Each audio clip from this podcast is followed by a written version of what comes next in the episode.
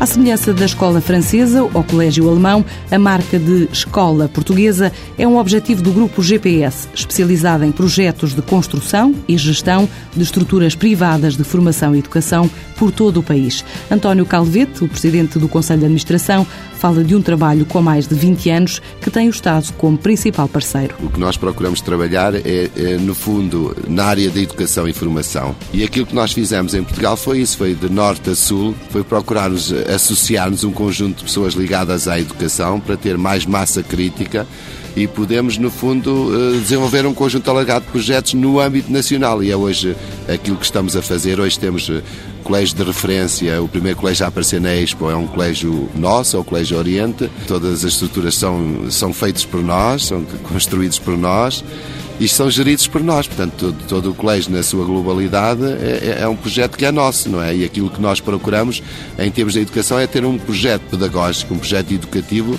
que tenha uma marca própria, não é? E possa conduzir a termos os melhores resultados escolares, o sucesso.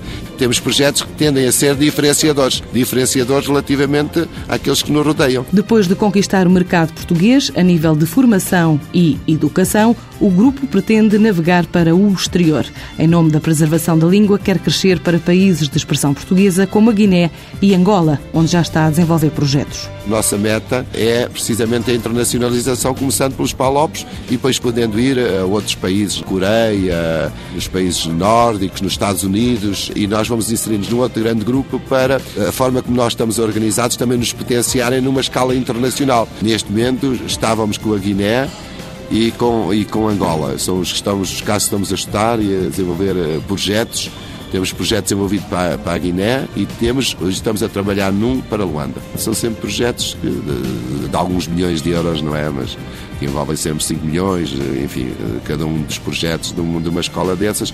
Claro que às vezes, em função da região onde são inseridas, terá custos mais associados. Não é? Este grupo reúne cerca de 40 empresas, noutros ramos de atividade, incluindo a nova unidade de biodiesel que abriu na zona centro do país. Temos uma unidade industrial a produzir já uh, biodiesel e temos, como estávamos na educação, até o aproveitamento dos óleos. Uma unidade nova, uma unidade nova construída na zona centro, onde está a, a produzir já biodiesel. E vende bem, tem o escoamento todo garantido, não tem problema, e fazemos, temos protocolos com a maioria dos municípios aí já na zona centro, a totalidade precisamente para os óleos usados, os podemos fazer a recolha e produzimos o biocombustível. Portanto, faz parte de um projeto até a ver um pouco com a educação. Nas outras áreas de atividade, o GPS também se apresenta ao mercado como operador de turismo, tendo registado um crescimento no mercado francês francês, ao ter trazido em 2009 cerca de 30 mil turistas a Portugal. Prevê ainda trazer mais 12 mil para conhecer a Ilha da Madeira em 2011 e opera ainda em destinos como o Montenegro e o Senegal.